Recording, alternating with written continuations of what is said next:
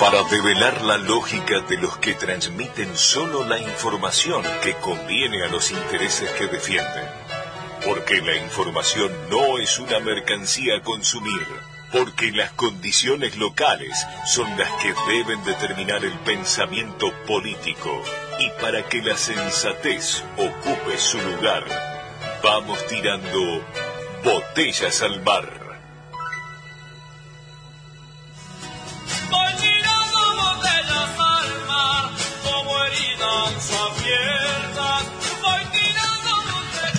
Muy buenos días, otro sábado de mañana, otro sábado en Radio Nacional.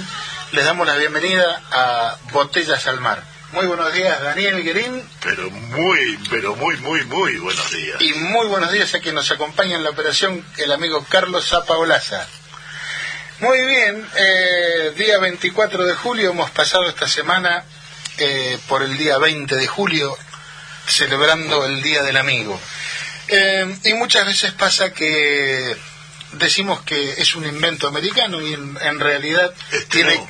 tiene que ver con la llegada del hombre a la luna. Eh, a alguien se le ocurrió que muy bien podía ser tomado como este emblema, como paradigma de, de la amistad en, en el ser humano. Así que independientemente de los este, avatares y los orígenes de la fecha en cuestión, casi todo creo que hemos este, decidido a saludar y a festejar la, la amistad y encontrarnos con todos los amigos o amigotes, como suelo llamar para aquellos que no tenemos tanto contacto. Hay cada uno. Hay cada uno. Sí, la verdad que no sé, yo la asociación del hombre pisando la luna y la amistad no la termino de entender, pero no importa, eso es un detalle menor.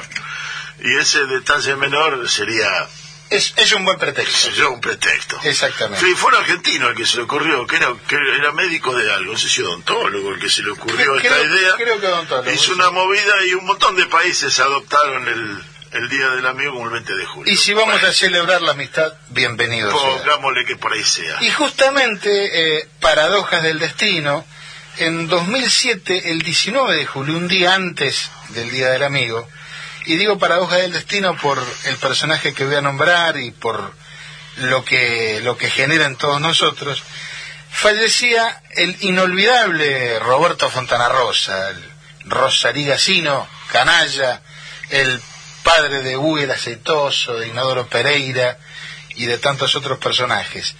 Eh, y digo paradójico porque la verdad, si el 20 de julio es el Día del Amigo, merecería haberse ido un 20 de julio. Así que antes de empezar el programa, vamos a, a recordarlo a Fontana Rosa. Preparamos tres audios cortos, ahora a continuación vamos a escuchar el primero de ellos, donde el negro Fontana Rosa habla de la inspiración.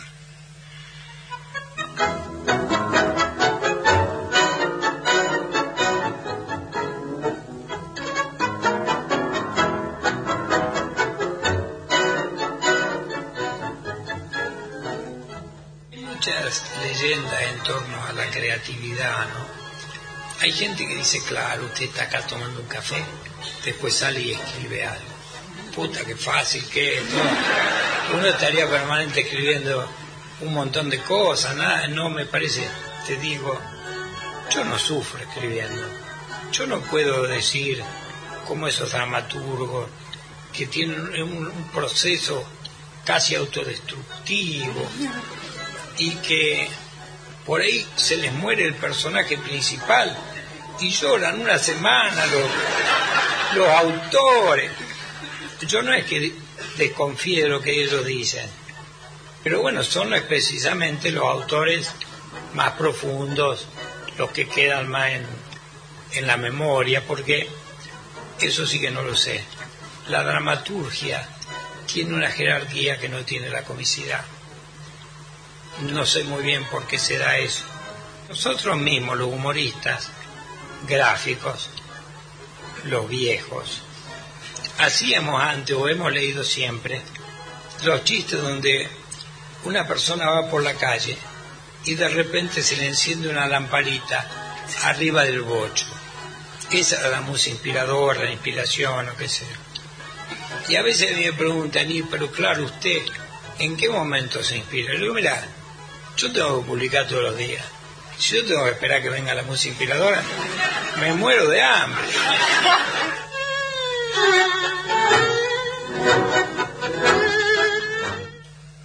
Muy bien, y después de haber escuchado este esta degradada reflexión del negro Fontana Rosa, que digo que es cierto que es, ¿no? Uno se imagina al artista como un, un ser inspirado, pero cuando hay que laburar y hay que producir todos los días, la cosa se complica. Hubo alguien que dijo que sí, este, la inspiración existe, pero es mejor que te agarre trabajando.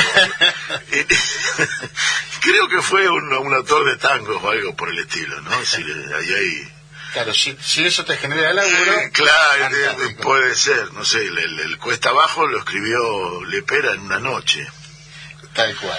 Y vos lo, lo escuchás el tango y parece que hubiese estado trabajando sobre él cinco años. Un trabajo de elaboración. Capaz que tuvo cinco años, pero lo tenía suelto y lo acomodó en una noche. Entonces es muy complejo. Y que yo siempre digo que asocio la noche con la creatividad. No me imagino a Mozart componiendo una sinfonía a las siete y media de la mañana, por ejemplo.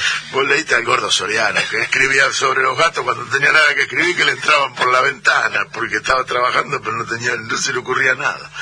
Bueno, muy bien. Después de este pequeño recreo, antes de empezar, este, como hacemos todos los sábados, arrancamos con un picadito de noticias. Eh, picadito de noticias. Bueno, yo creo que la noticia va a estar hoy que las vamos a leer mañana, la mañana, ¿no? Es este, hoy vence el plazo para la presentación de las candidaturas para las PASO, que van a ser el 12 de, de septiembre.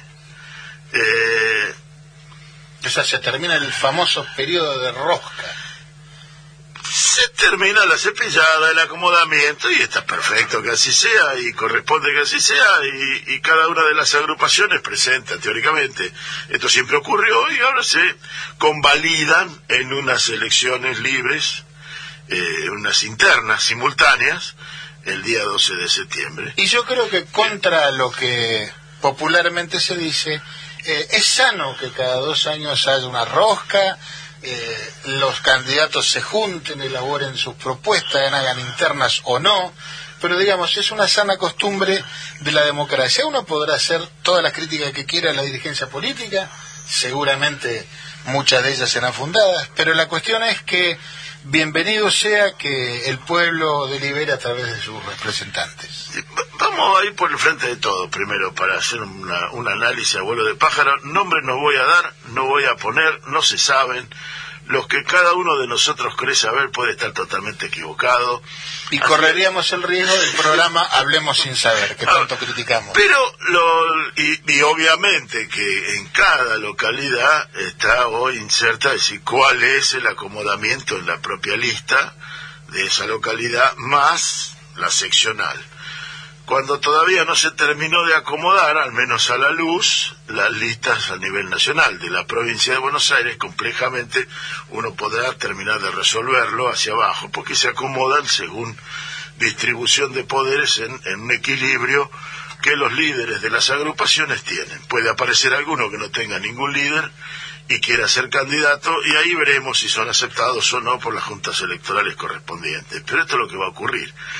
Ahora, hay a nivel nacional hay un par de datos que no, no me dejan de llamar la atención, no, no, no, llamar la atención no es la palabra, sino que no, no tengo que subrayar, y es la confirmación de el, Chivo Rossi, el ministro hoy ministro de, de Defensa, como candidato a senador por Santa Fe.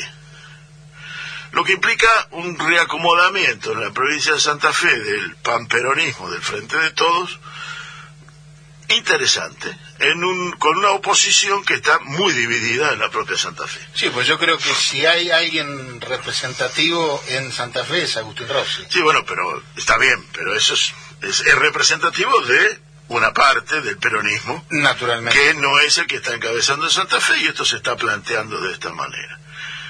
Eh, luego, la, en, Córdoba, donde también el Frente de Todos salió con sus candidatos propios, se está confrontando, es un secretario de Transporte de la Nación que va de candidato a senador por la provincia de Córdoba. O a primer diputado. O a primer diputado de la provincia de Córdoba, eh, en el cual allí también hay un problema en la propia oposición en la cual el gobierno de la provincia es opositor al gobierno nacional, pero con buena relación, o pretendiendo construir una buena relación, pero no tan buena como la que tenía con Macri, con Macri jugando en la interna contra los contra los radicales que son sus aliados en la provincia de Córdoba, lo que ha generado también una gran distorsión. Ahora, de todas maneras, lo que lo que hay que subrayar es que en ambos en ambas jurisdicciones lo que se está haciendo es poniendo toda la carne al asador y me parece muy bien. Obviamente. Gente de calidad. ¿Eh? que es lo que se necesita se para... Abre, se abre el debate y se está... Obviamente que en este tentempié, ahí se están eligiendo senadores, y no es un detalle menor, pero también en Santa Fe podría llegar a ocurrir que por el propio interna, la propia interna de, de Juntos por el Cambio, pierdan un diputado. ¿Por qué? Porque el diputado que podría ir hoy de candidato a senador, que quiere ir de candidato a senador en Santa Fe, hoy es diputado, y si se va de diputado la que lo reemplaza, no es del, sería del Frente de Todos y no de Cambiemos, por el momento en que se eligió la interna, la, se eligieron los, las candidaturas en la propia provincia de Santa Fe. Eh, y allí hay ¿Y por qué nombro Santa Fe? Bueno, porque son las dos grandes, Santa Fe y Córdoba, las dos provincias que junto con Capital hacen una especie de contrapeso con la provincia de Buenos Aires. Pues, y además de la importancia poblacional, la importancia económica también. Eh, y que son el eje de, si uno miraba el resultado electoral de las generales del 19, uno veía provincia de Buenos Aires azul, hacia el norte azul, hacia el sur azul, que era el frente de todos. En el centro, capital, Córdoba, veía amarillo. Santa Fe era medio azul. Una perfecta era medio, de boca. era medio azul. Bueno, nos tocó eso. Prefiero eso que el rojo y azul de los, de los republicanos y los demócratas. Pero, este, pero bueno, esta es la, la, la, situación. Que yo quiero subrayar en ese sentido, de, de que, y hay además un datito hacia el interior de la provincia de Buenos Aires. Ayer el presidente recibió a, a Buca, el ex intendente de Olavarría, que es diputado por eh, por por este por cumplir. ah, así se llama es, es diputado por cumplir. Y es una reunión capaz que no pasó nada capaz que hablaron de bueyes perdido pero dudo que cierre, al cierre de listas, recibir una, una persona de peso dentro de... No, habrá ido a tomar un café, puede, puede ser. Puede ser, sí, fueron a jugar al tenis. Dijo, Casualidad, claro. Fueron a jugar al tenis, dijo, dijo Macri. Dijo Macri con el, con el juez. Pero yo es una es una noticia que a mí bueno, yo le pongo, ahí hay una lucecita amarilla, por lo menos hay que, que ver Vamos a ver si tuvo resultado de algo o cuáles fueron las jugadas a, más largo plazo que lo vamos a terminar de dilucidar mañana y en la semana que viene cuando veamos cómo fue el pasado de cómo se acomodó la lista. Eh, lo cierto es que lo dice el dicho que los melones se acomodan en el carro mientras el carro va andando. tiene, que, tiene que empezar a andar el carro. Exactamente. Ahora están subiendo los melones al carro y algunos pasan de largo y caen del otro lado. Ahora, en el, en el frente de todos está visto el pantallazo general, creo que es este. Mm, si le ponen, no quiero poner nombres. Y junto por el cambio, el pantallazo es más complejo y más jugoso a la hora de analizarlo desde la perspectiva del análisis político, desde el, análisis periodístico. Y es que ha salido eh, la reta a jugar el jefe de gobierno de la Ciudad de Buenos Aires a jugar su candidatura a presidente.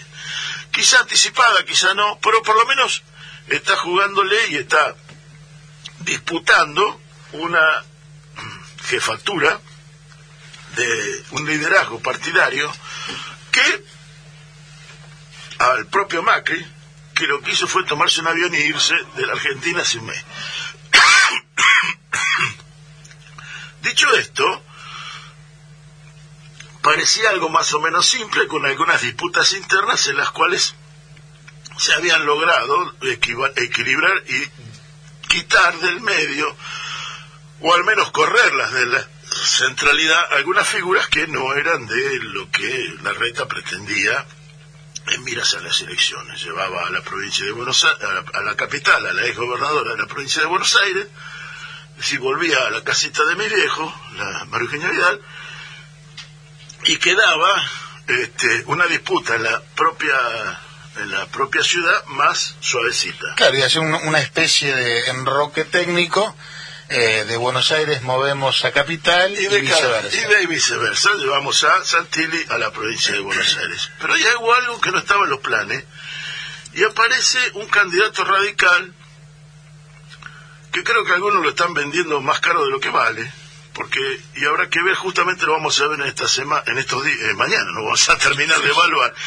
no porque lo quiera subestimar con esto, sino porque se le pone atrás el peso del radicalismo total sobre los hombros de Manes como que es la esperanza radical, el reverdecer radical, y hasta el presidente del radicalismo puso como que estaba en su haber que no había tenido nada que ver con el gobierno de Macri, lo cual es muy complejo de quien formó parte de la alianza de gobierno y sigue formando parte de la alianza gobernante en, en varias localidades, entre ellas su propia provincia, a decir que el, el Manes es, es, valioso porque no tiene que ver con la política, no está, no está manchado por los cuatro años de Mauricio Macri en el gobierno. Y esto tendría algún valor si el radicalismo de la provincia de Buenos Aires se hubiese encolumnado atrás de Manes, cosa que no podemos asegurar que esté ocurriendo. Y hay tres casos testigos para poder seguirlo, uno de ellos es justamente Bahía Blanca. Si en Bahía Blanca no se acomoda la interna y se queda todo detrás de Cambiemos, el radicalismo se encolumna detrás de Cambiemos, no tiene una personalidad propia y no lo tiene eh, Manes, no entonces queda sin base en el interior de la provincia, no lo tiene en La Plata, no lo tiene en Mar de Plata, difícilmente la esperanza radical llega a algún lugar. Sí, será una esperanza que muere antes de comenzar. Y, y, y, ser cooptada por, eh, sigue siendo el radicalismo cooptado por Cambiemos, por, perdón, por el PRO, no es Cambiemos la provincia, Juntos, por el PRO sigue siendo cooptado y dejado como un eh, socio menor hacia la provincia. Este repite la experiencia de haber, en el armado, haber puesto el territorio, de alguna manera haber puesto la historia eh, a cambio de nada, porque en definitiva, en luego lo que es la gestión de gobierno, los cuatro años fueron de nada. Sí, pero, es decir, y hay, pero hay un pedazo del radicalismo que ha planteado eh, en un reverdecer del radicalismo, gobernadores radicales, y que ha puesto una fuerte esperanza en, en Manes, y por esa esperanza, para que esa esperanza cuaje, Manes le tendría que ganar a Santilli. Claro, claro, es condición sine Es condición sine qua non, porque si no es... Eh, y ahora, es posible que Manes le gane a Santilli si el radicalismo del interior de la provincia se acomode y se columna detrás de la candidatura de Manes a diputado nacional. Esto pareciera... perdón, sin dejar de señalar que Manes no es una mezcla de Balbini y Hipólito Yrigoyen, este Facundo Manes, es Facundo Manes, es un neurocirujano con un pasado por ahí medio turbio también. bueno, no, está, bien, yo eh, eh, me, analizo el radicalismo de cómo lo plantea. Ah, no, por supuesto, lo, que ocurre, digo, hay... hay llegará el momento de, de, evaluar a Manes si es candidato o no es candidato. Hoy por hoy está acomodándose una interna, una paso, que tiene, que promete ser eh, definitiva y definitoria, porque de ocurrir que, que Santilli no gane la provincia de Buenos Aires, las perspectivas, la expectativa, la potencialidad de, de Rodríguez Larreta como jefe de, o líder de la oposición al gobierno nacional se diluyen bastante, porque el pollo de él el invento de, en la provincia de Buenos Aires queda relegado, ya no tendría la provincia.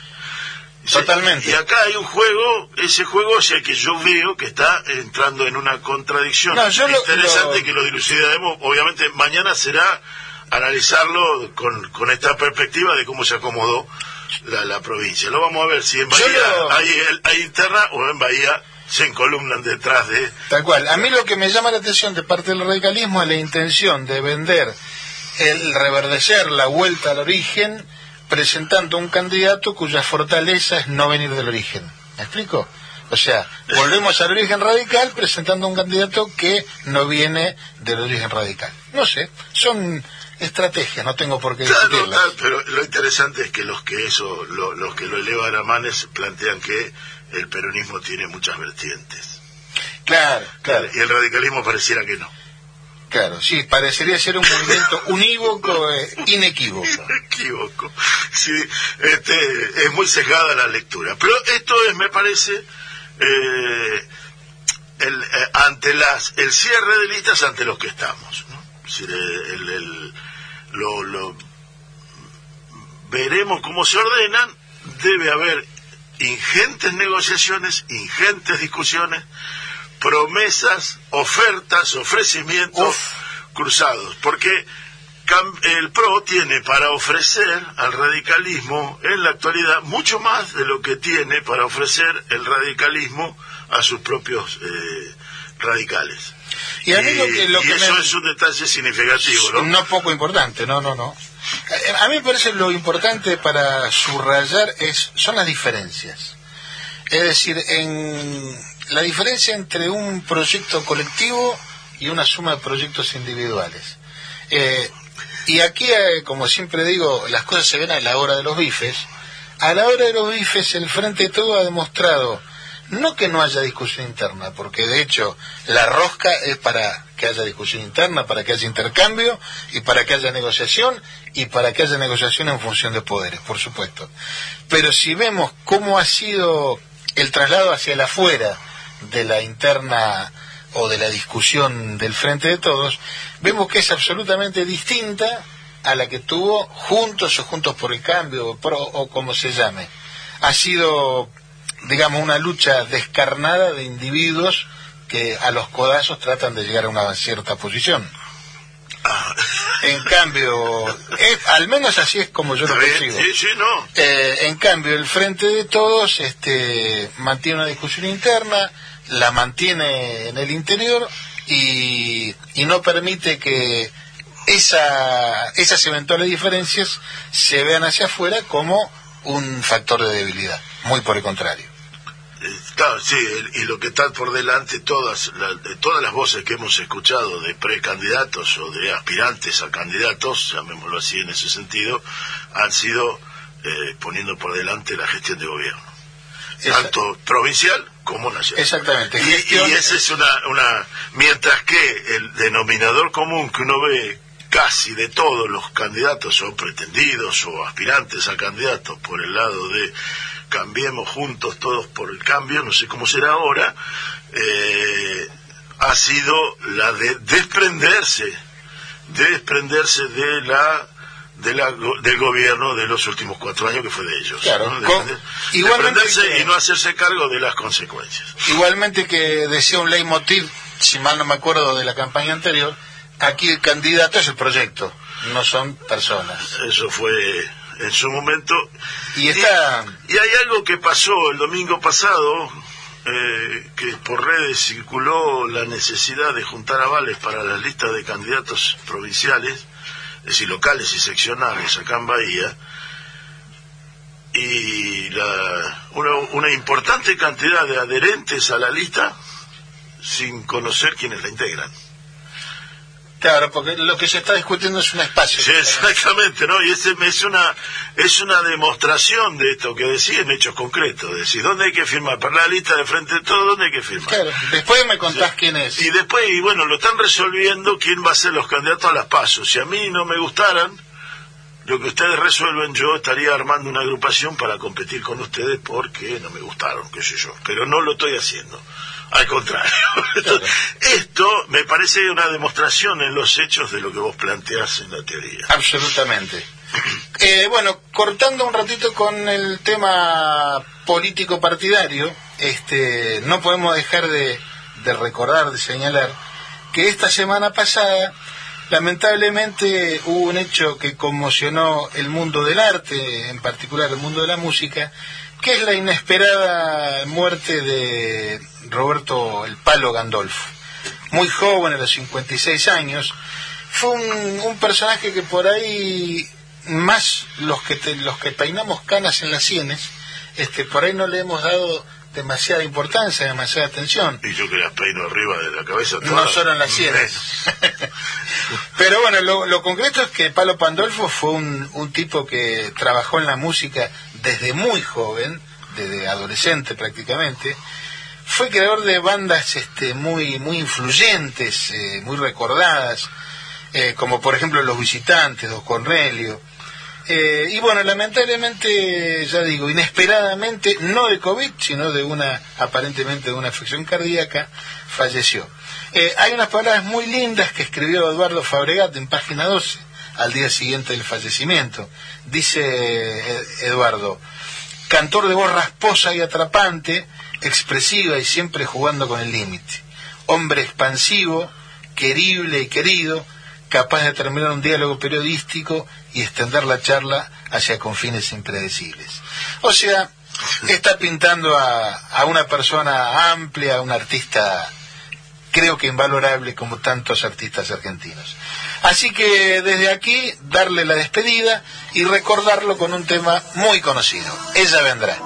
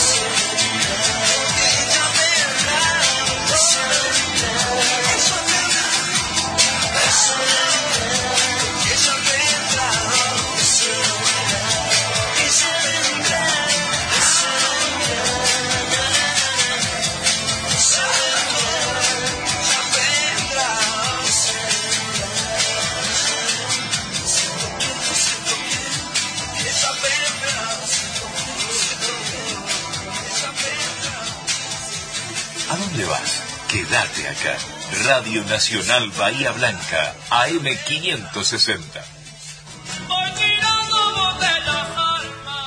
Muy bien, escuchábamos un hermoso tema de Palo Gandolfo, ella vendrá. Muy bien, y el, segundo fragmento lo vamos a, iniciar con el, con el segundo audio del Negro Fantana Rosa, eh, muy cortito en el que habla de la cuestión, la costumbre del café entre amigos eh, y del café, legendario café del Cairo. Acá va.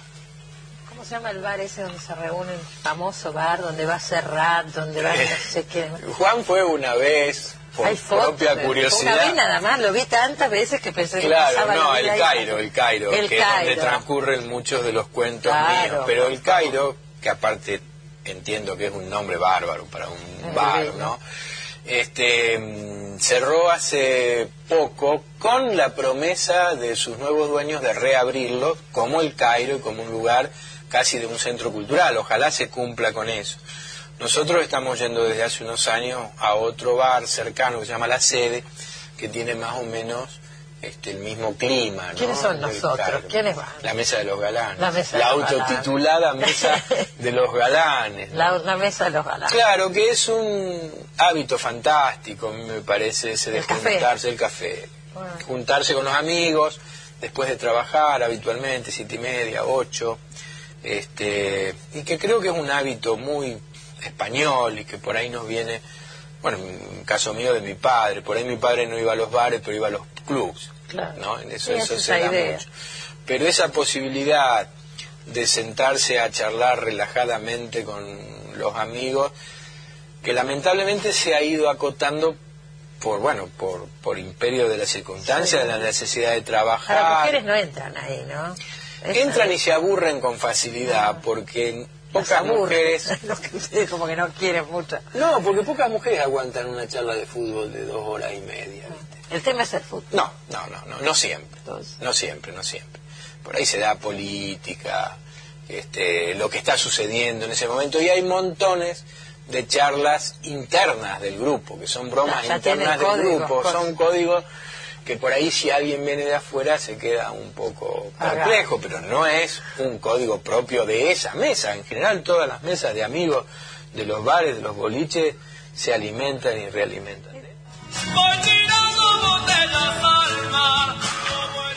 Bueno, exquisito eh, escucharlo al negro Fontana Rosa, realmente.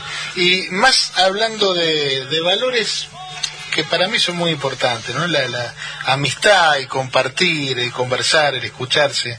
eh, son valores, temas muy importantes y en bocas del negro Fontana Rosa directamente resultan emocionantes. Bueno, y vamos a hacer... una- Perdón. No, este, de alguna manera, cuando éramos niños, la, la historieta o la viñeta o el, era como considerado un arte menor o ni siquiera ha sido consider- considerado arte, ¿no? Y, y con los tiempos se ha revalorizado y se ha revalorizado la, la, la visión eh, me parece que muy justamente es decir, eh, eh, hay, hay una hay una poesía y hay una hay una poética en, en, en la en la historieta que, que es literaria es un es un grupo es un formato es un suborden no sé de la literatura eh, Y es cierto que se le ha bajado el precio históricamente. Históricamente se le había bajado el precio y que lo, lo- lo valorizamos en, en oeste, que por ejemplo, ¿no? el Eternauta tiene una trascendencia eh, eh, eh, política, eh, filosófica y, de- y que abre a debates que son eternos, pero hay otras que habría que también harían lo mismo. Y el negro es una, perdón, y Fontana Rosa, digo, en, en casa siempre fue el negro. Este, no, nunca lo conocí, pero no importa, es que se te forman parte de la vida y lo que fue la revista Hortensia, donde lo leímos por primera vez, Claro. eh, es este, eh, un lugar que tenía muchas vertientes y una de las que tenía Fontana Rosa como valor extra es que no es porteño, no es, no escribía desde Buenos Aires y no pensaba desde Buenos Aires. Y allí hay un valor, hay un valor extra en eso. Pero quiero en el negro y en este homenaje que estamos haciendo al negro, eh, reivindicar la historieta como Como género. como género, como un género artístico, como un género literario adentro de la literatura. Y esto, esta sensación que vos eh, tenés respecto del negro Fontana Rosa, y por eso nos atrevemos a, llamarlo negro, es eh, una cualidad que tienen los artistas populares. Yo la defino como que son personas que cualquiera de nosotros invitaría a comer un asado a la casa. Totalmente. Sin conocerlo. Sí. Y eso pasa desde Fontana Rosa hasta Spinetta. Qué sé yo, hay mil ejemplos para dar. Y me parece que eso es lo que define cuando un artista es popular. Cuando pone el arte en función del el otro. ¿eh? Aquella remanida frase de la patria es el otro. Bueno, en el arte pasa lo mismo. Yo recuerdo un compañero que ya era mayorcito, tenía veintipico de años, y que le, a través nuestra idea de casualidad descubrió Inodoro Pereira. Claro. Eh, y no lo había conocido, tenía 22, 24 años, estoy hablando del año 80 y algo, y no había, a principios de los 80, y no había, no, no había conocido a, a Inodoro Pereira, lo conoció a través nuestro medio de casualidad, porque era, porque para el grupo era medio novedad hacer alguna referencia a Inodoro Pereira. Tal cual. El, el fanatismo que adquirió y la introducción a la literatura que tuvo a través de Inodoro Pereira es impresionante y lo conservo hasta hoy. Lo vi hace no mucho tiempo, en verano, en una remera que tenía lindo. el que lo parió de, de, de Mendieta. Este, me- me- y, creo que ese es uno de los del plusvalor de, de, de- de Fontana Rosa y de la historieta en particular. Seguramente. Y bueno, y, y no podemos terminar este este párrafo sin la esa expresión de... que lo parió. Muy bien. Acá estoy con Claudio haciendo, ayudándolo a no hacer nada. ¿no? Estoy ayudando a Claudio que no hace nada. dijo. Claro, no hacer Parafraseando a, a Don Inodoro. Eh, pero sigamos un poquito con lo que nos dio la semana, que no solo es interna, la política, la dinámica, la economía y el, el siguió funcionando y dando vueltas. El dato de la semana eh, me parece que de alguna manera es lo que ha sido la balanza comercial, que empezaron a ver eh, datos del index, y de una balanza muy interesante, con un superávit un poco menor al que había hace un año, pero no por disminución de las exportaciones, las exportaciones aumentaron. Y aumentaron por dos cosas, aumentaron en volumen y aumentaron en precio, porque el precio, el precio de lo exportado eh, se incrementó en dólares. Pero también porque se incrementaron las importaciones. Y la incrementación de las importaciones en un esquema de importaciones bastante restringido, bastante limitado por, por la carencia de dólares, está, está, regulado desde desde el Ministerio de Economía a partir del mecanismo que se tiene para habilitar la exportación, la, la, la, la, la salida de divisas. No, que, Eh, digamos, recordemos que hay que controlarlo porque Exacto. los 120 mil millones que pedimos prestados hace cuatro años ya los pedimos. Ya está. No los tenemos. No tan bueno, mal, sí. no tan mal. Pero, sí, digo, y, y con, y con un escenario de un incremento de las reservas, que en las reservas este, tangibles que, que, se ha ido dando a lo largo de este año, y con, eh, pese a eso, con ese incremento de las reservas tangibles, es decir, tener dólares, dólares billetes efectivos depositados en el Banco Central, y eh, un incremento de las importaciones que justifica y que acompaña un incremento de la importación. La importación, ese- esa importación, son bienes de capital y bienes de- son bienes de capital que se ingresaron para producir cosas acá. Esencialmente está planteado de esta manera. No son muntuarios, puede ser algunos seguramente, pero no, no, no es la gran mayoría. Sí, no importamos champán, autos de lujo, ya. Por lo menos sí debe haberlo, pero no, no es lo significativo. Lo significativo es importación de elementos que no se tienen, que ni se utilizan y que es nece- necesario tener eh, hacia el interior. Y esto es, me parece sumamente interesante y un dato sumamente importante. Sí, a subrayar hay, hay un par de cosas, me parece. Uno es el incremento de la actividad industrial pese Claro. a la pandemia. Ese es un, un primer dato eh, que revela que hay más actividad industrial en este año con pandemia que eh, 2015-2019 sin pandemia. Todo un dato. Y la otra es, eh, la, la otra cuestión es subrayar la problemática de lo que se llama restricción externa o escasez de dólares o como uno quiera llamarse. Digamos, es un fenómeno que tarde o temprano termina afectando la economía y que es que la mayor actividad industrial que se produce genera una mayor necesidad de dólares justamente para lo que decís vos, Daniel, para importar bienes de capital, máquinas, herramientas o incluso para importar insumos que no se fabrican en el país. Entonces, cuando la actividad sube, sube la demanda de dólares y se producen esos famosos cuello botella cíclicos que no han tenido todavía, eh, digamos, una, una solución más definitiva en Argentina. Eso hace que, si bien hay mayor volumen de exportación, eh, el consecuente aumento de importaciones eh, termina generando una balanza un poquitito menor al mismo mes del año pasado. Claro. Eh, y esto explica Sí. también para muchos eh, desmemoriados, incluso, que eh, la falta de dólares es un problema recurrente, no es algo que comenzó a pasar hace dos años. Es un problema cíclico y estructural de la economía argentina, eh, al cual, bueno, necesariamente hay que encontrarle la salida y cómo se encuentra es indudablemente aumentando las exportaciones. Esto explica la necesidad de esa, esa palabrita que inventó la nata, si mal no me acuerdo, que es cepo. Bueno, cepo o como quieran llamarlo, pero tiene que haber un control, una administración del comercio exterior para que las divisas necesarias para el desarrollo nacional estén. Si no, nos pasa lo que pasó de 2015 a 2019. Tomamos 120 mil millones de dólares de deuda externa, se fugaron y, y en lugar de aumentar incrementamos la desocupación y destruimos la actividad industrial. Eh, dos cosas. La primera que las palabras que utilizamos y que elegimos eh, eh, hablan por sí solas. No son casuales. No son casuales. El cepo es un elemento de tortura, un elemento de presión de, de- para dejar a un condenado inmovilizado durante un tiempo determinado. Eh, eso era el cepo. Eh, se usaba con nosotros, con los gauchos mal entretenidos y malandros. Eh, y entonces la palabra del control no, porque ellos son la libertad de comprar la cantidad de dólares que quiero. Eh, y entonces se utiliza la palabra cepo. Pero otra que es más, más importante, que ha habido, hay, hay una, lo descubrí o me lo, me lo, lo, descubrí, me lo reexplicaron esta semana, y es el tipo de cambio multilateral, que aparece publicado en el Banco Central.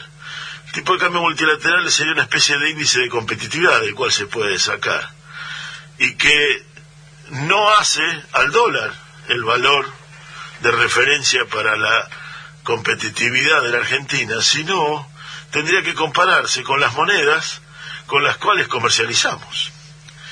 Y entonces, si es así planteado, un dólar como el que se tuvo en tiempos de Mauricio Macri no nos hacía más competitivos, nos hacía pésimamente competitivos, porque era un dólar muy alto que nos dejaba fuera del mercado a los lugares donde exportamos, que exportábamos en, en reales o en yenes. Eso, y eso y por un lado, si me permitís. Sí, Pero claro. además de, de descolocarte, lo que genera es una caída en el salario real.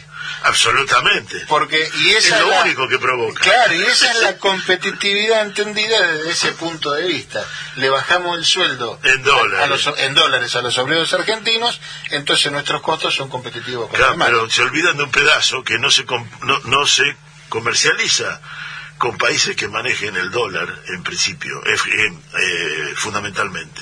Estados Unidos es el tercero o cuarto destino de las exportaciones argentinas. Entonces no nos deja competitivos con los países que tienen una referencia diferente. En cambio, hoy somos mucho más competitivos con el dólar como está que lo que lo que fue con el dólar tan caro referente en el en tiempo de Mauricio Macri.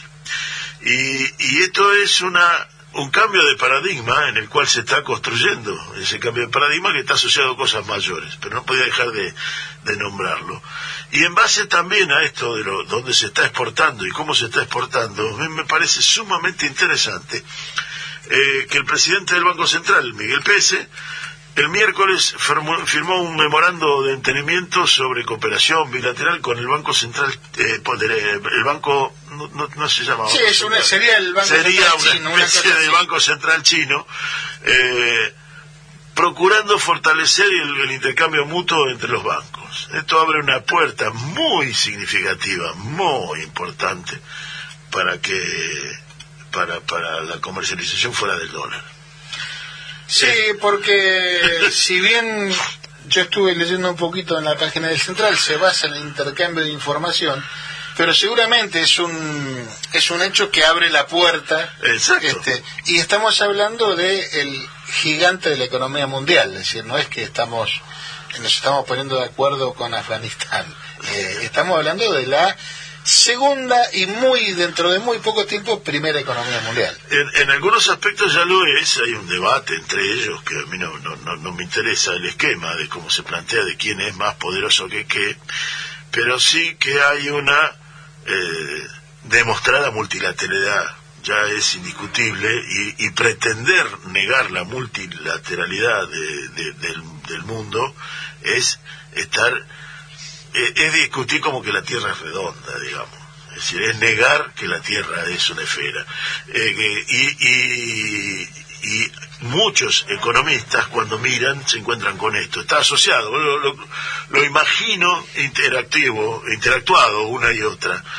Porque si bien nuestro principal socio comercial hoy sigue siendo eh, Brasil, y ya hablaremos del Mercosur, nuestro principal socio comercial sigue siendo Brasil, le sigue eh, eh, China. Y China es el principal socio de Brasil. Más allá de lo que pueda decir Bolsonaro en lo discursivo, es el principal socio y el principal destino. Pretender jugar la política exterior de, de Estados Unidos y tener como socio, como principal socio comercial a China, corresponde a tiempos de, de Nixon. Pero Nixon hace rato que lo echaron de la, de, de- de la Sí, a- presidencia. además que la, la experiencia indica que todo lo que sea romper hegemonías en, en todo ámbito, por supuesto, claro. antes que nada en el económico, siempre va porque incluso desde, si uno lo mira desde el dogma liberal, bueno, si uno rompe hegemonías lo que hace es favorecer competencia. Entonces, dentro del dogma liberal, eso favorecería al movimiento económico entre los países. Eh, y sin duda eso tiene un correlato político que es el que estás señalando vos. Dentro de, este de este baile donde intervienen tantos, que hay que preguntarse a dónde va el Mercosur, cuál es el, el papel en la realidad económica. Y hubo, con el Mercosur sí, hubo primero una reunión de presidentes, la, la cumbre de presidentes, hubo un cruce muy significativo entre el presidente saliente, Alberto Fernández, que le respondió a unas nue nueva a- ataque y anuncio del presidente uruguayo, la calle Pou, de que iban a negociar por afuera del bloque eh, eh, Acuerdos bilaterales, acuerdos, claro. acuerdos bilaterales o acuerdos de libre comercio por afuera del bloque, rompiendo acuerdos, después entrar en un detalle, no, pero el acuerdo no lo rompo porque en realidad no quedó firme, digamos, lo concreto es que se sale por afuera de un acuerdo general de, de ir por, por consenso hacia los acuerdos bilaterales. Ahora, re- recordemos que, digamos, la, la base, la razón de ser del Mercosur era juntarse unos cuantos para pelear condiciones más ventajosas para todos. Esa es la razón de ser del Es- Mercosur. el Mercosur, sí, el Mercosur no es político, el Mercosur es comercial. Eh, el acuerdo comercial y, y- y se da en vueltas en, en- en- en- términos, en, los aranceles eh, coordinados entre los países miembros. Habrá que ver cómo evoluciona esa parte. El canciller eh, Felipe Solá tuvo una reunión hace dos días o ayer con eh, Carlos Franza, que es el, el- el- el- el canciller eh, brasilero, donde se plantearon y discutieron la situación del Mercosur. No sé, lo que hubo fue una expresión de, un comunicado conjunto de prensa que no dice mucho, pero indudablemente la cuestión de fondo es cómo Brasil y Argentina se acomodan y si Uruguay por sí solo está haciendo de ariete de un interés de algún pedazo de la economía o de, los poderes de los poderes económicos brasileños o si verdaderamente Uruguay pretende cortarse solo del Mercosur. Lo que yo veo de profundizar el discurso de la calle Pou, el Mercosur está hackeado. Ahora, si Brasil y Argentina deciden no poner en riesgo el Mercosur, el Mercosur no está hackeado Sí, porque el- y está tensionado, que podría ser el juego de la calle pobre. Claro, está hackeado en términos económicos, eh, mejor dicho, está hackeado en términos políticos, porque Claro. si uno analiza el, el volumen de la economía de Uruguay, y es un país muy chiquito, muy querido por todos nosotros, pero sin importancia, esa es la verdad. Y- Ahora, si, como decís vos, va a operar como punta de lanza para que Brasil tome otra otro rol en el Mercosur, ahí la cosa Sí, cambia. y lo interesante es que no acompañó Paraguay, la visión de Uruguay no la acompañó Paraguay, que podría que en algún tiempo jugaron en tándem contra los dos poderosos. Hay que reconocer que, claro, son dos países con una economía al lado de, de Brasil, al lado de Argentina es pequeña, al lado de Brasil Claro, es inexistente. totalmente. Muy bien, terminamos el, el bloque porque ya nos vamos a tener que ir al noticioso, recordando que el, el 20 de julio, Día del Amigo, el 20 de julio del 47, nació en México Carlos Santana, un guitarrista mexicano del que todos tendrán memoria. Lo recordamos con Oye cómo va.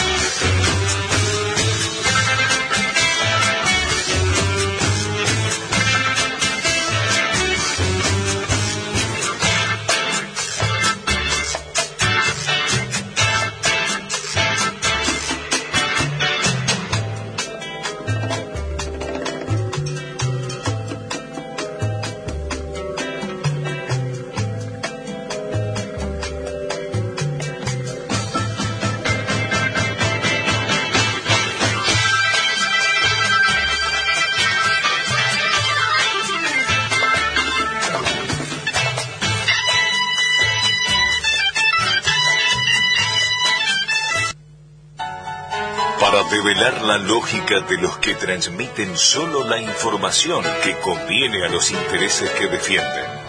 Porque la información no es una mercancía a consumir, porque las condiciones locales son las que deben determinar el pensamiento político y para que la sensatez ocupe su lugar, vamos tirando botellas al mar.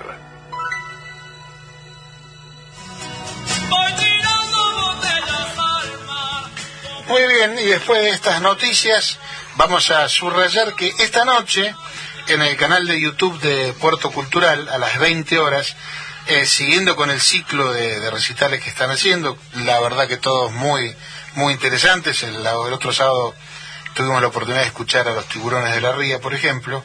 Bueno, esta noche a las 20 horas va a estar Big Mama, una, una banda bahiense muy conocida, eh, muy particular porque fu- fusiona diversos géneros musicales como el funk, el pop, el rock, por supuesto, y el soul. Eh, y a cuyos integrantes prometemos entrevistar eh, no bien no sea posible. eh, y realmente, para aquellos que no la conozcan, es una banda que vale la pena escuchar. Acá pasamos un pequeño audio de promoción.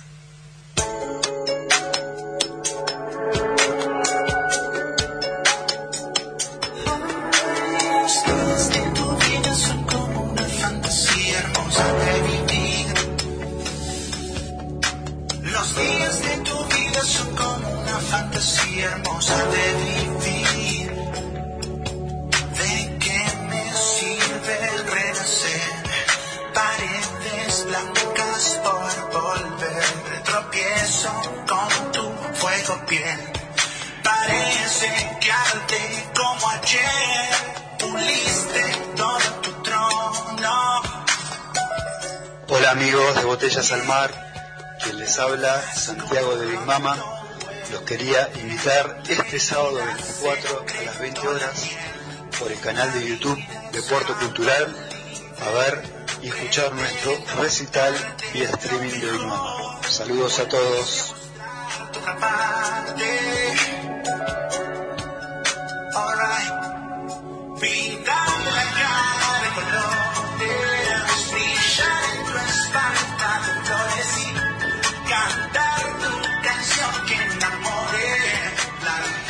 Muy bien, y continuando con los recuerdos de, de lo que se recordó en la semana, este, vamos a comentar que el 18 de julio de 2003, Marcelo Zunheim y César Sigliuti se casaron en el registro civil de la ciudad de Buenos Aires y constituyeron el primer matrimonio entre personas del mismo sexo, celebrado bajo la ley oportunamente aprobada y que fue tan militada por, por los movimientos.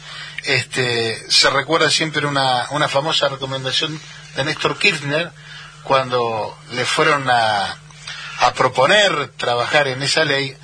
La respuesta de Néstor fue, bueno, milítenla. Y gracias a esa militancia se logró sancionar la ley y desde ese entonces, hace 18 años, bueno, como que en Argentina hay más gente con más derechos. Eso siempre es bueno.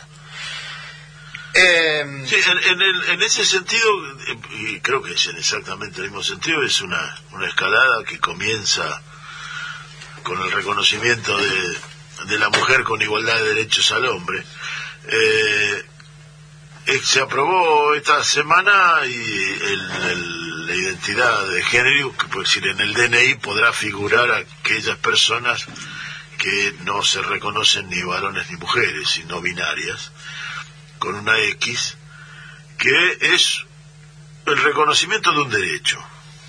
Eh, y habrá que modificar muchas cosas en este reconocimiento del derecho, eh, muchas en formularios, muchas en, el formulario de la FIP, hasta donde yo lo hice, si la mujer se inscribía, si era una mujer la que se inscribía, tenía que poner los, lo- lo- lo- los datos del marido.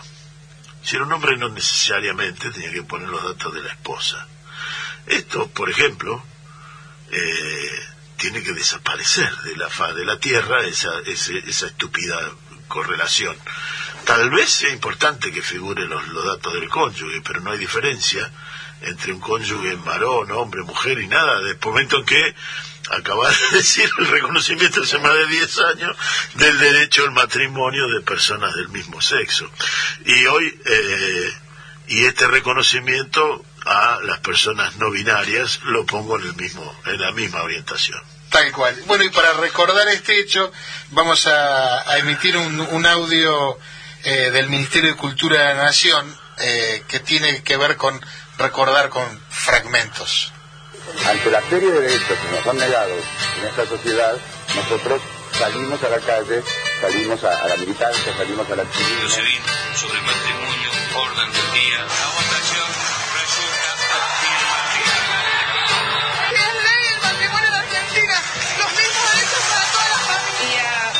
de miles que habían conquistado los mismos derechos que yo tenía. Nadie me había sacado nada y yo no le había sacado nada a nadie. Y hay que ir superando el oscurantismo con igualdad, con inclusión. Somos pioneras en la lucha por la ley de matrimonio igualitario. Nos convertimos en la primera pareja de mujeres que nos casamos bajo el amparo de esta ley. Cambio histórico y toda la sociedad argentina va a festejar.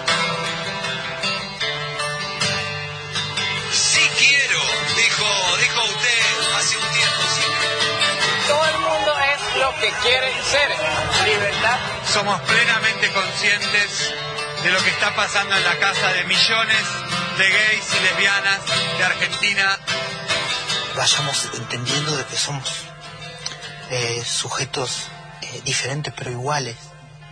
Y para hacerlo de verdad hay que hacerlo con todos, con todas y con todos.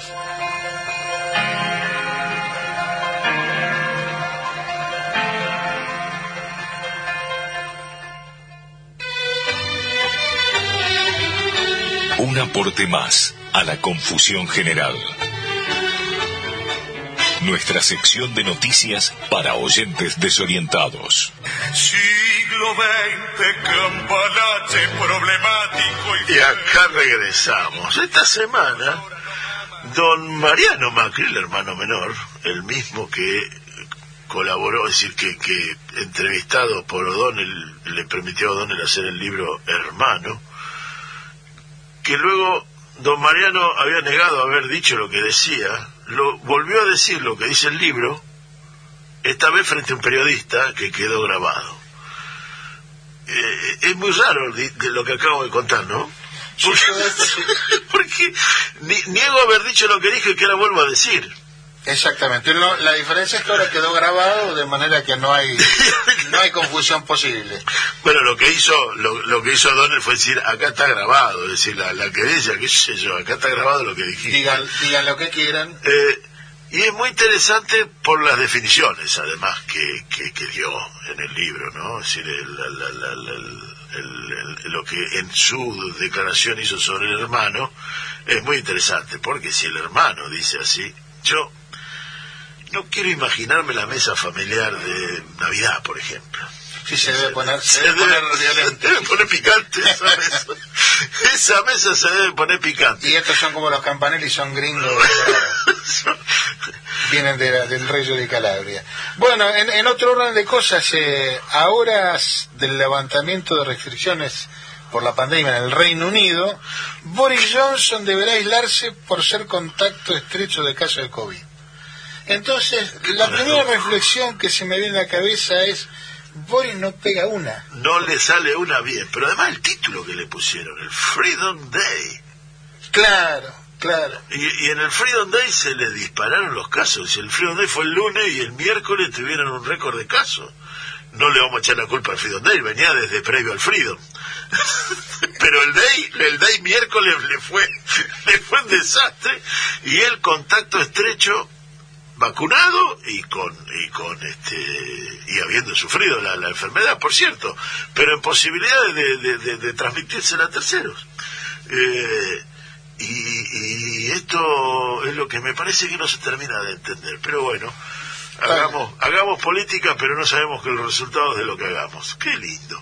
Y ya que estamos hablando de nombres en inglés, este, la nave Blue Origin, la famosa de Jeff Bezos, hizo el primer viaje al espacio, de alguna manera viaje comercial Claro. al espacio con todo éxito.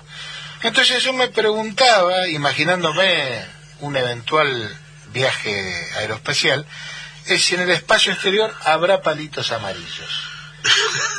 Y por otra parte digo, si uno quiere estacionar la cápsula, qué hacemos si no, que si la zona de estacionamiento medido llegará hasta el. Ah, ¿cómo saco la mano para poner la moneda? Como el coin. Ah, capaz que aceptan Bitcoin. Ahí está. Ah, capaz que aceptan Bitcoin. La famosa La verdad que es un, es un derroche de, de, de, de- de- de inmundicia, a mi modo de ver, es repugnante. Pero muy interesante estuvo eh, don, don Beso, que es el dueño de Amazon. Le agradeció a los trabajadores de Amazon que habían hecho posible de que él fuera al espacio exterior.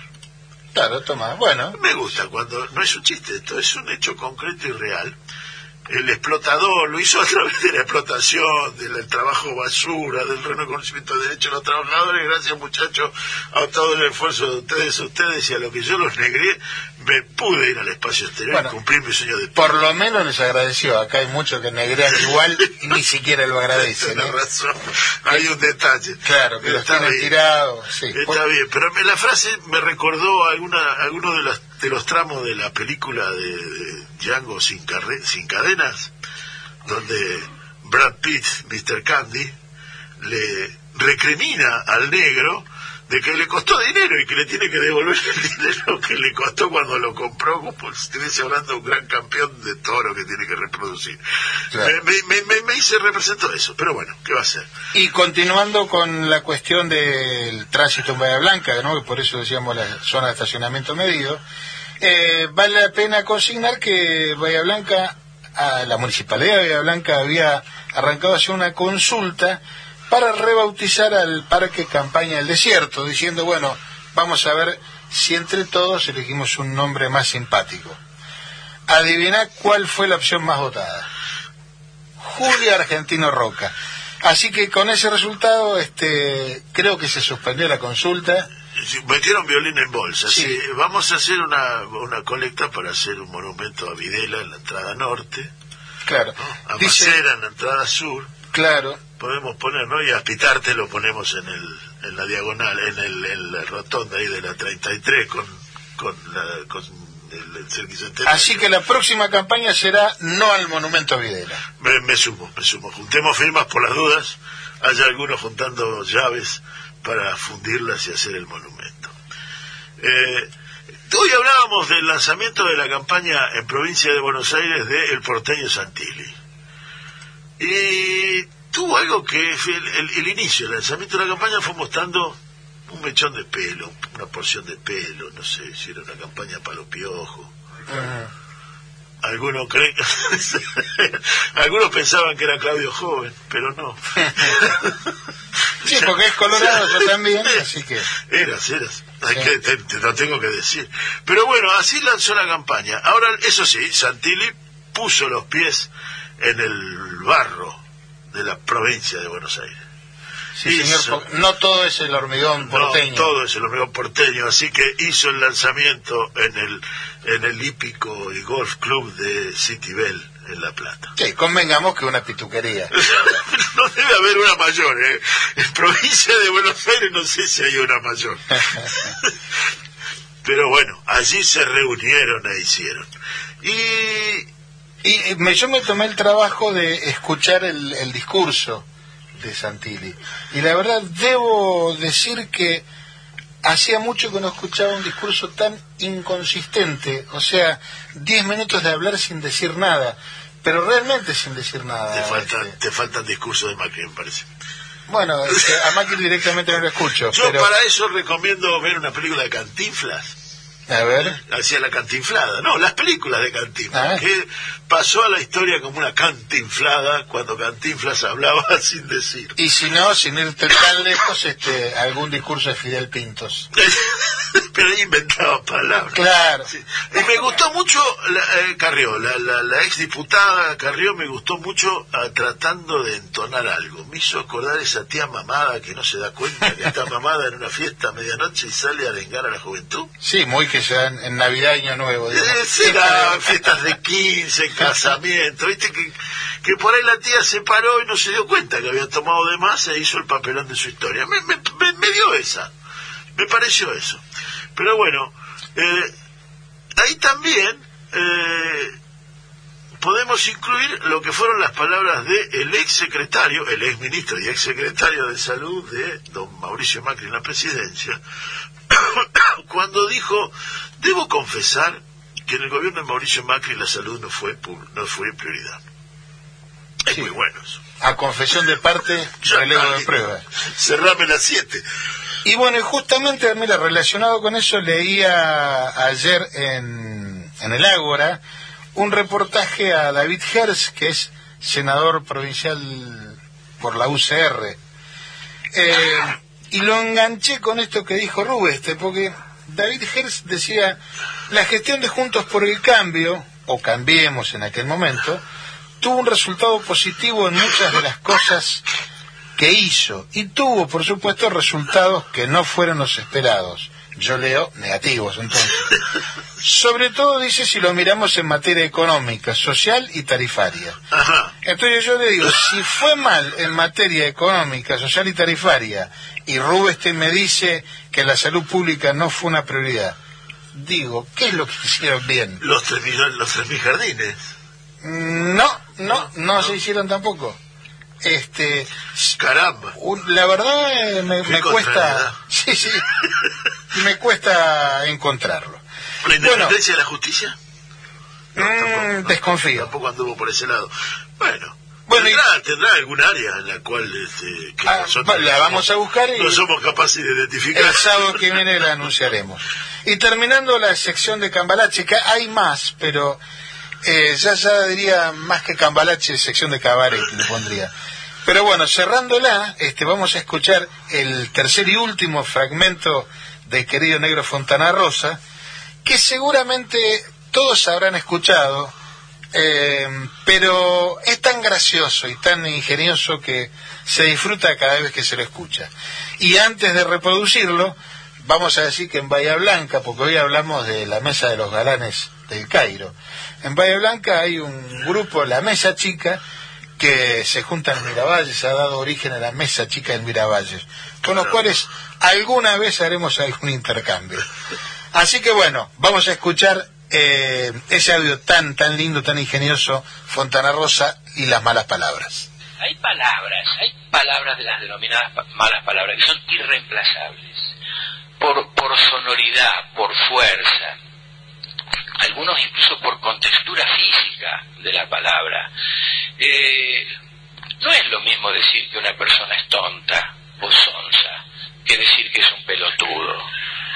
Eh, tonta puede incluso incluir un problema de disminución neurológica realmente agresivo.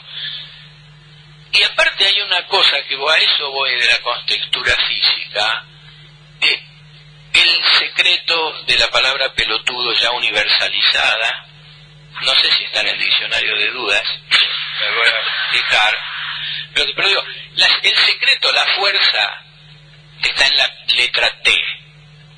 Analicémoslo, anoten las maestras, está en la letra T. No es lo mismo decir sonso que decir pelotudo. Voy a ir cerrando. Hay otra palabra que quiero este, apuntar, que creo que es fundamental en el idioma castellano, que es la palabra mierda. También es irreemplazable. Y el secreto de la contextura física está en la R. Anoten las docentes, en la R. Porque es mucho más débil, como lo dicen los cubanos, mieldad. Que suena a chino. Y no solo eso, yo creo que ahí está en la base de los problemas que ha tenido la revolución cubana, la falta de, de posibilidad expresiva.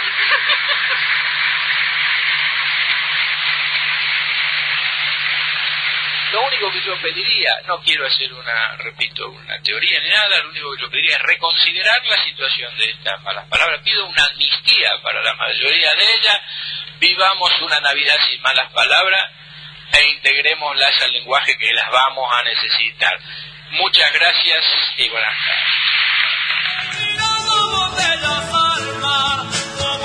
Bueno, la verdad que cada vez que uno lo escucha, y a- aun cuando se la sepa de memoria, no puede evitar sonreírse.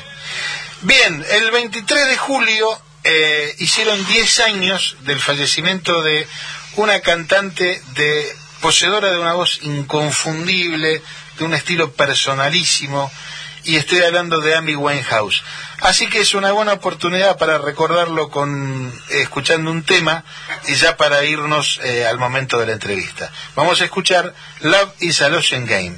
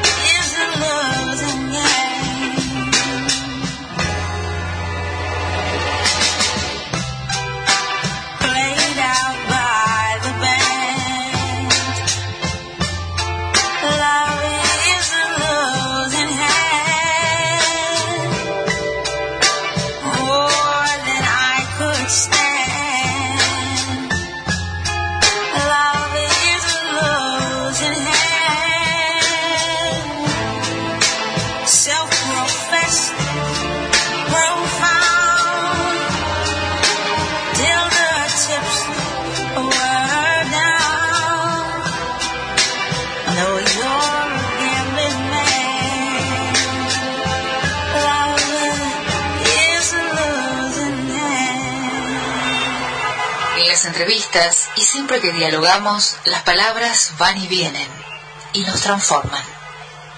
Una palabra no dice nada y al mismo tiempo lo esconde todo. Bueno, y aquí volviendo y ya tomando la recta para la salida, pero nos vamos a quedar un rato conversando con Carlos Raimundi, nuestro representante, nuestro embajador ante la Organización de Estados Americanos allá en Washington. Carlos, ¿cómo te va? Daniel Guerini y Claudio Argelini te saludamos desde Bahía Blanca. Bueno, buenos días, un gusto poderme comunicar, pero te digo que prácticamente no escucho, ¿eh? Escucho si- muy, muy, muy lejano. Estamos intentando mejorarlo. El- el- el- la consola y el WhatsApp es raro. ¿Ustedes me escuchan a mí? Sí, salís perfectamente, Carlos. Te Eh, escuchamos perfecto y, Bueno, muy, y muy limpio el tratamos de sonido. hacerlo así, tratamos de hacerlo así. Yo escucho muy, pero muy bajo, pero, pero algo escucho. Ahí está el operador. El operador está tratando de mejorar esto. Eh, Carlos, te ha tocado representarnos en un lugar complicado. Eh, no envidio para nada tu lugar, pero muy interesante para desarrollar. ¿Cómo ha sido la relación con, básicamente, con el secretario de, la Organización de Estados Americanos? Bueno, mira, primero decirte que esta organización es complicada eh, estructuralmente, de manera, de manera permanente, no únicamente con relación a su actual secretario, Luis Almagro. ¿Por qué? Bueno, básicamente porque responde a una, a una forma de organización del mundo eh, surgida después de la Segunda Guerra Mundial que ha cambiado muchísimo y por lo tanto eh, cuando las organizaciones internacionales no cambian al mismo ritmo que va cambiando las relaciones de poder y las relaciones comerciales y culturales y de todo tipo en el mundo, es decir, cuando una organización responde a un orden internacional que existía hace 70 años, pero que ya no existe, eh, se convierte en un, en un anacronismo, en, en una cosa completamente fuera de época. Eso como primera, como primera medida. Segundo, la dificultad que es integrar una organización donde existen 34 estados, de los cuales uno de ellos ostenta el 85% del PBI de toda la región. Eso indudablemente también la torna en una, en una relación muy desequilibrada, muy asimétrica. Por eso se han intentado otras alternativas como CELAC, por ejemplo, que esta próxima semana tiene una, una reunión importante en México donde va a asistir nuestro, nuestro canciller. Tercero, eh, la particularidad del actual secretario general, Luis Almagro, con quien no tengo absolutamente ninguna relación. Yo llegué aquí cuando ya las reuniones se hacían de manera virtual, así que ni siquiera tuve ocasión de cruzarme personalmente con él.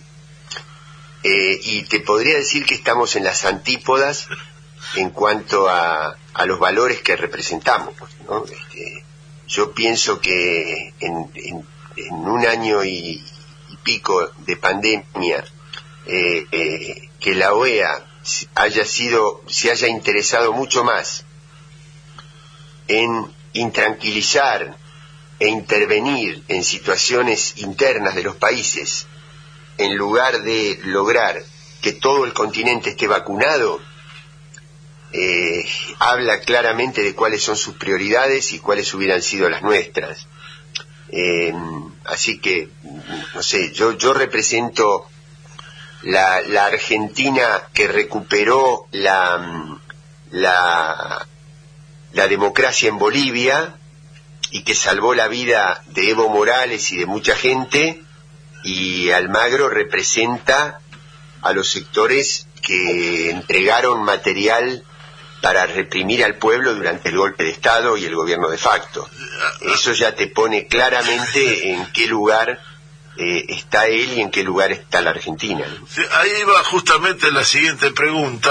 Eh, Almagro fue una figura eh, indispensable para, para conseguir el golpe de Estado en Bolivia, para lograr el golpe de Estado en Bolivia. Eh, y, y Alberto Fernández o la Argentina fue una indispensable para que el golpe de Estado no fuera exitoso. Al menos no se pudo perpetuar en el poder. Eh, ¿Cómo esa relación de, entre los países, ya entre los cancilleres, mejor dicho, en, la OEA, eh, ha tenido algún coletazo posterior a- al, al golpe de Estado y la recuperación de la democracia en Bolivia, o ha pasado como si nada hubiese pasado?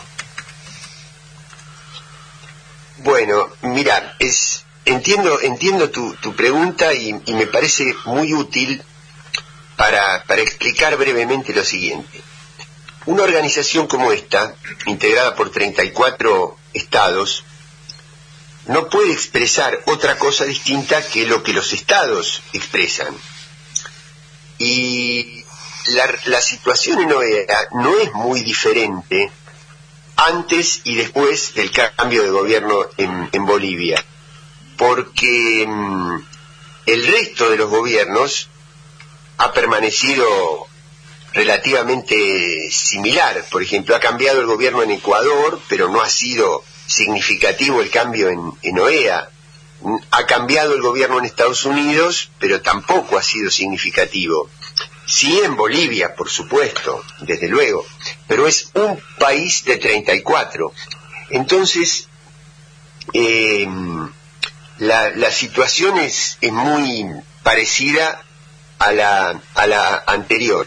Lo que sí es cierto es que eh, la llegada del, del nuevo embajador de, de Bolivia eh, puso en un aprieto a Almagro porque le mostró en la cara la responsabilidad que había tenido la OEA, porque la OEA hizo un informe electoral en el año 2019 denunciando un fraude.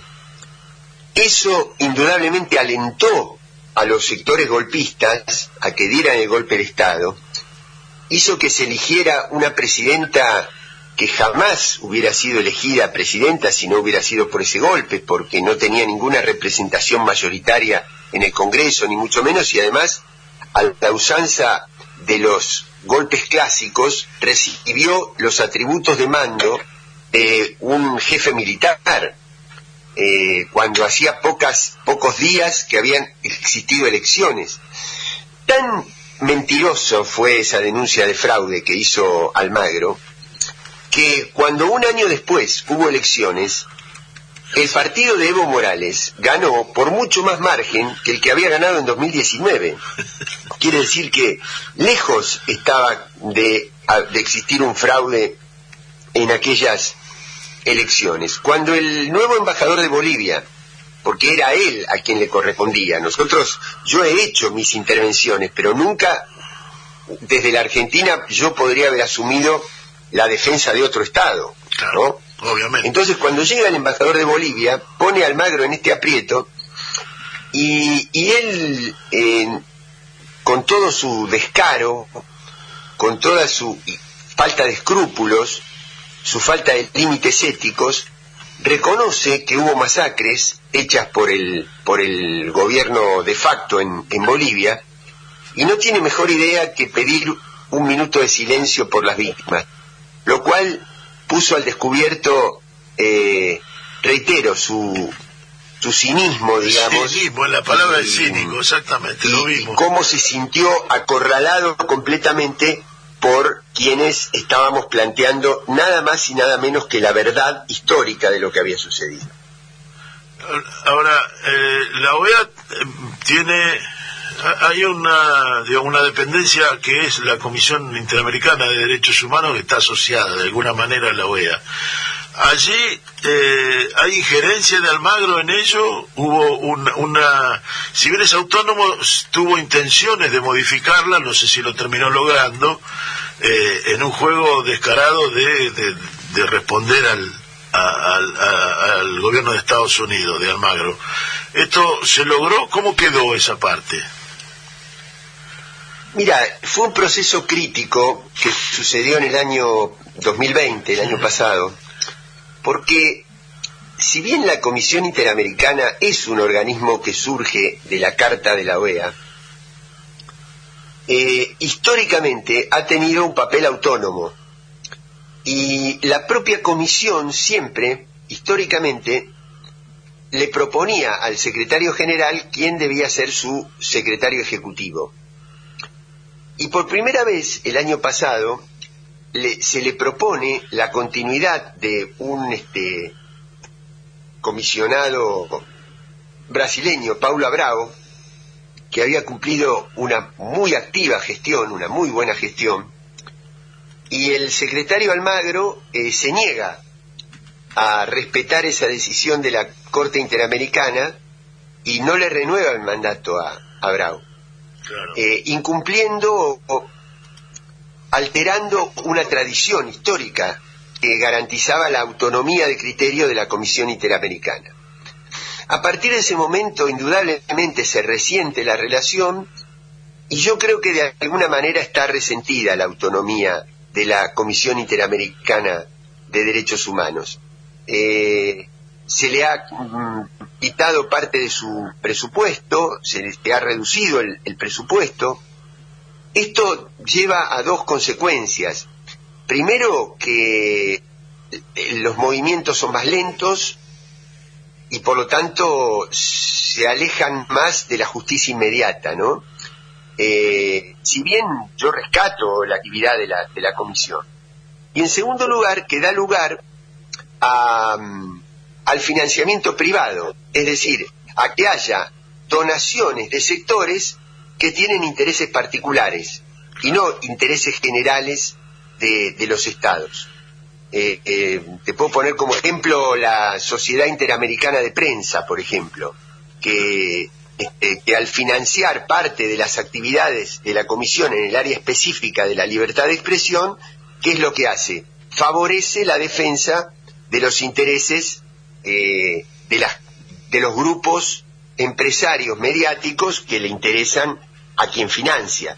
Por eso siempre es, es mucho mejor que sean los estados los que eh, financien este tipo de organismos, porque son los que representan el interés general y no el interés de ningún monopolio. ¿no?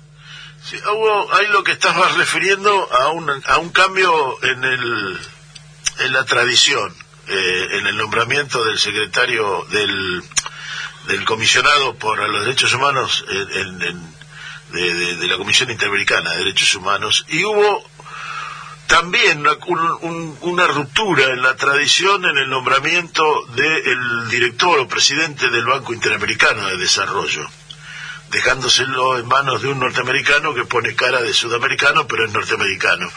Eh, ¿a, qué ves que interpretás que responde ese cambio de, de- de actitud, ese cambio de tradición? Porque es una tradición que se mantuvo hasta Donald Trump. Mira, eh, si bien el, el tema del, del Banco Interamericano de, de Desarrollo, del BID, no, no le corresponde a la, a la OEA, eh, obviamente que conozco la situación, eh, la tradición es que la presidencia del Banco Interamericano siempre le correspondía a un latinoamericano y no a un estadounidense como en este momento. Eso fue lo que se, se alteró, se modificó con la última elección. Eh, y yo no podría mm, eh, desligarlo de, de una situación geopolítica a nivel mundial y de que tanto la alteración de la tradición de la CIDH, de la Comisión de Derechos Humanos, como del BID, se produjo en plena presidencia de Trump y cuando Trump estaba tratando de consolidar una estructura de poder para su reelección en noviembre del año pasado. Eh, creo que eso influyó mucho porque él estaba apoyado en los sectores más radicalizados que sobre todo tienen asiento en el estado de la Florida y en Miami, eh, para controlar la situación latinoamericana. Eh, en, la disputa geopolítica que tienen los, Estados Unidos que, que- que vienen declinando su influencia en distintas áreas del mundo y que necesitaban reforzar su incidencia sobre, sobre América Latina. Eh, en este momento se está conviviendo con esa situación y en la medida en que acrecentemos la presencia latinoamericana, eh, seguramente eh, esa presencia y esa integración latinoamericana se va a hacer sentir en estos organismos. Carlos, eh, buenos días. Claudio Angelini te saluda. ¿Cómo estás?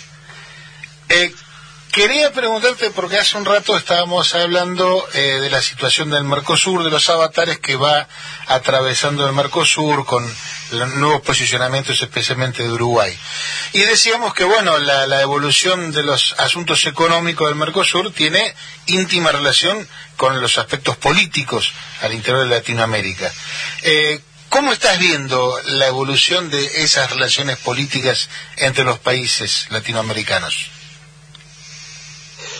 Bueno, mira, en el Mercosur, que somos cuatro países los fundadores y los más activos, si bien hay miembros que se han incorporado, eh, tampoco escapa a la lógica de que se trata de un organismo donde están representados gobiernos. Entonces, suponete, cuando hay un gobierno nacional popular en un país, y un gobierno nacional popular en, en- otro país, la integración se hace más amigable, digamos. ¿Por qué? Porque a los dos les interesa el desarrollo industrial, a los dos les interesa el desarrollo productivo, a los dos o a los tres o a los cuatro me refiero, ¿no? No, según el modelo que se represente. Eh, les, les interesa eliminar la pobreza, les, les interesa crear trabajo. Entonces, ¿qué sucede? Eh, se establecen mecanismos de integración que confrontan con los intereses de las grandes firmas extranjeras. Eh, eh, es decir, si vos sos un gobierno nacional popular y tenés una negociación en el área automotriz, vas a representar los intereses de los trabajadores del área automotor y de las pequeñas empresas autopartistas nacionales y vas a, de alguna manera, interpelar las posiciones de las grandes firmas multinacionales. Ahora, cuando en un país eh, se representa eso y en otro país em, se simpatiza mucho más con los intereses empresarios que con los intereses de los trabajadores, ahí la integración se resiente. Y entonces empiezan a, a surgir estas cosas que están sucediendo ahora, que es la intención de que cada país negocie solo, que es lo que planteó Uruguay en la última reunión. Ahora, yo pienso, yo pienso que esto no tiene un, un largo aliento, pero porque va a llegar un momento que esa, esa, mm, eso que procura Uruguay en términos de esa especie de liberalismo para negociar con el exterior, va a conspirar contra sus propios intereses, porque si Uruguay sale, saliera del esquema de negociación conjunta, pierde el beneficio de tener aranceles bajos en el comercio con Argentina y con Brasil, que son sus dos principales proveedores, tanto para comprar como para vender.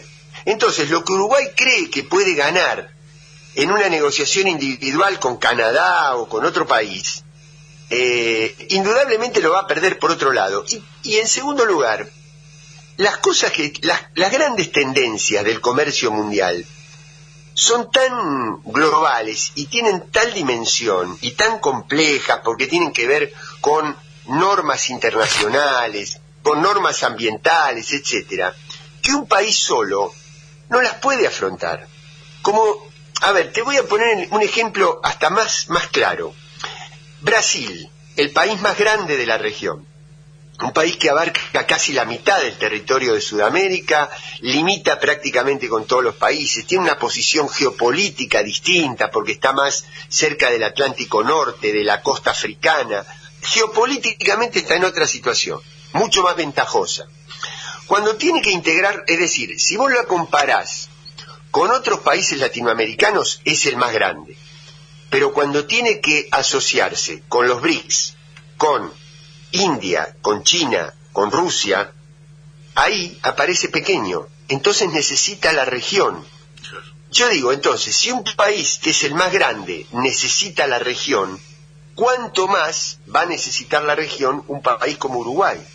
Quiere decir que estos estas, estas este, intercambios, estos desencuentros que ha habido coyunturalmente en el Mercosur, me parece que responden más a alguna necesidad muy, muy, muy de corto plazo, pero que hay que recuperar la integración regional a largo, a mediano y largo plazo, porque es la única manera que nuestros países se pueden beneficiar mutuamente. Negociando individualmente, creemos que tendremos algún beneficio de muy corto plazo, pero perdemos todos los privilegios que implican pertenecer a un bloque regional. O sea que digamos que la integración no es una necesidad en abstracto, sino que es muy muy puntual, concreta y referida al intercambio. Mira, no te escuché bien. La, la integración Digo- no es una necesidad. Claro, digo que entonces, de acuerdo al criterio que expones, la, la integración no es algo en abstracto, una, un deseo que formulamos en abstracto, sino una necesidad muy concreta. Mira, eh, cuando San Martín cruza la cordillera es porque sabía que un país solo no, no podía garantizar la independencia, que había que liberar al continente, y cuando luego le entrega parte de sus tropas al ejército de Bolívar para que culmine en Junín y Ayacucho la emancipación de toda la parte norte de Sudamérica, es porque ya sabían esto. No estamos diciendo nada, nada nuevo, nada novedoso, no, no somos inspiradores de esto. Hay un, un sueño de integración y un planteo concreto de integración que tuvo muchas, muchas experiencias. Eh, Bolivia y Perú estuvieron juntos en un determinado momento. Eh, Paraguay proyectó la integración industrial que luego fue derrotada en la guerra que se llamó de la Triple Alianza en el siglo XIX. Eh, Bolívar intentó la unidad de, toda el área bolivariana en el norte del- continente. El ABC después, con, con el primer peronismo, con Chile, Argentina y, y Brasil. Eh, y la integración, cuando vos, como decíamos hoy, firmás un acuerdo con una empresa multinacional, no en nombre de tu país, sino en nombre de toda una región, de los trabajadores de toda una región, cuando vos, por ejemplo, integrás el sistema de salud para una compra global de medicamentos, eso abarata los costos, eh, limita las presiones de los laboratorios, tiene una cantidad de beneficios.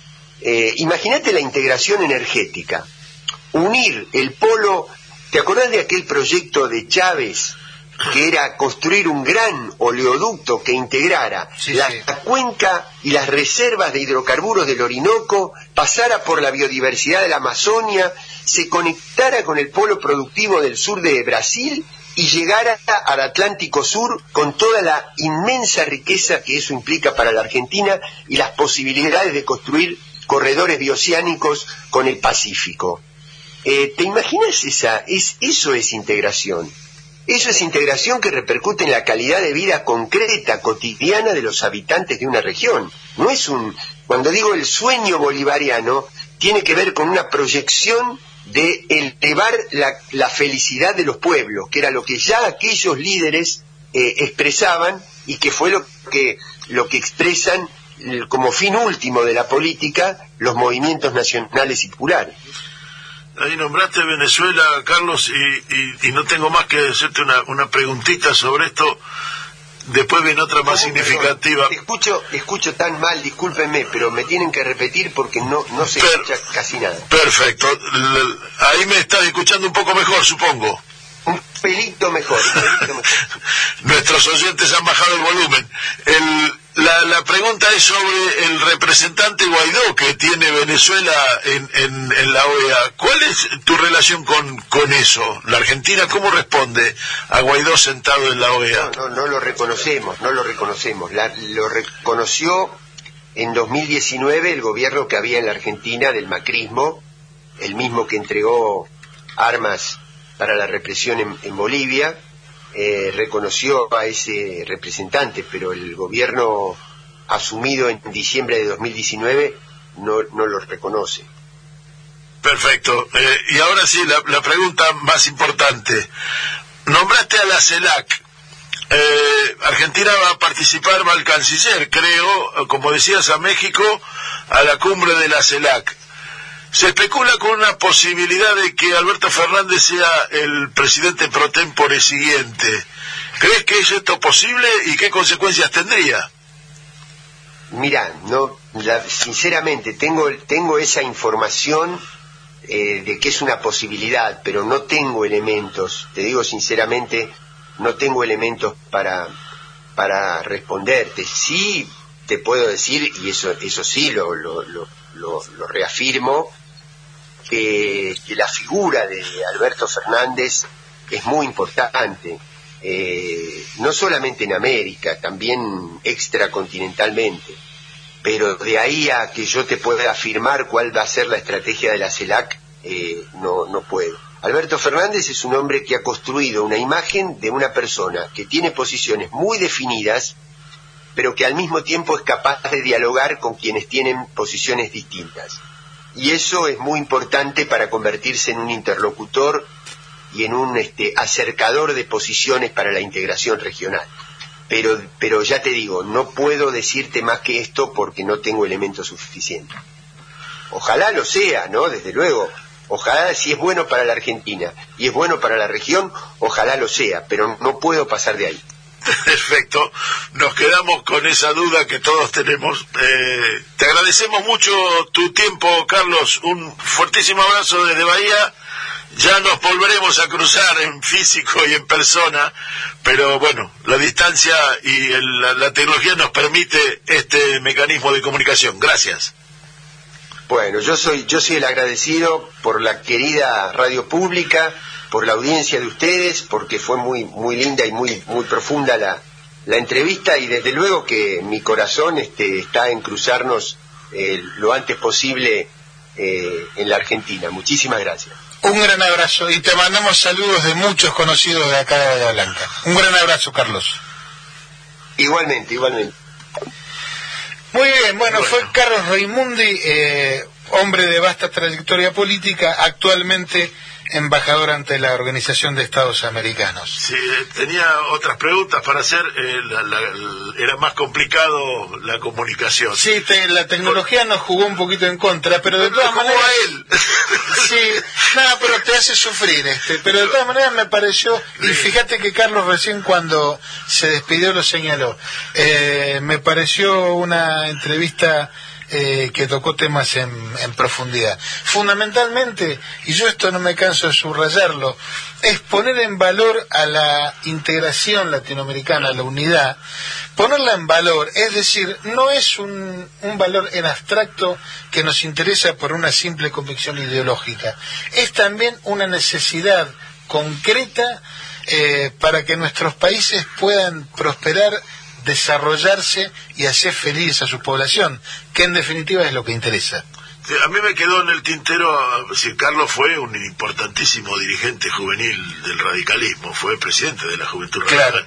Fue presidente de la Juventud Radical eh, en, en tiempos del gobierno de Alfonsín. Eh, y, y me hubiese gustado preguntarle, eh, tenía en mente conversar con él, eh, con él justamente sobre cómo veía él el radicalismo en, en el, su devenir, si bien él renunció hace mucho al radicalismo, hay, hay cosas que no dejan de sentirse en el, en el corazón y seguro que su radicalismo no deja de sentirse en el corazón.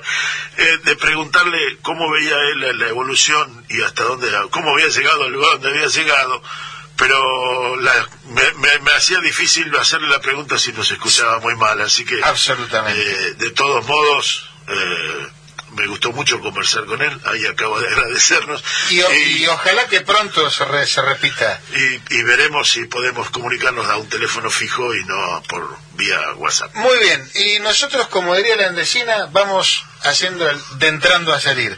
Así que mm, nos vamos a ir con un tema musical, como hacemos habitualmente, recordando un hecho muy grato. El 21 de julio del 48 nació en Rosario el, un señor que se llamaba Félix Francisco Nevia Corbacho, y todos lo conocemos y lo queremos como Lito Nevia, diría yo, uno de los fundadores del rock nacional. Así que le decimos hasta el próximo sábado, le damos las gracias a Carlos Apaulaza y nos vamos con quien quiera oír que oiga, que es un tema que tiene mucho que ver con nosotros.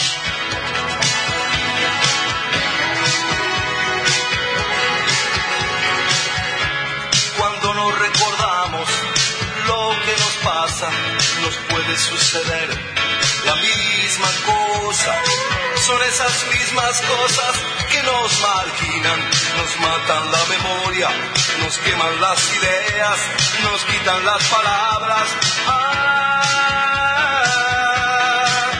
si la historia la escriben los que ganan, eso quiere decir que hay otra historia, la verdadera historia. Quien quiera oír, que oiga. Los que queman las palabras no silencian y la voz de la gente se oirá siempre. Inútil es matar, la muerte prueba que la vida existe.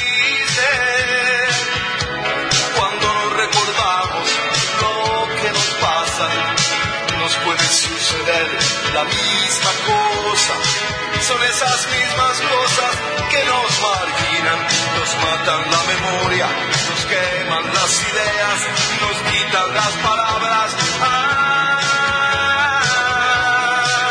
si la historia la escriben los que ganan, eso quiere decir que hay otra historia, la verdadera historia.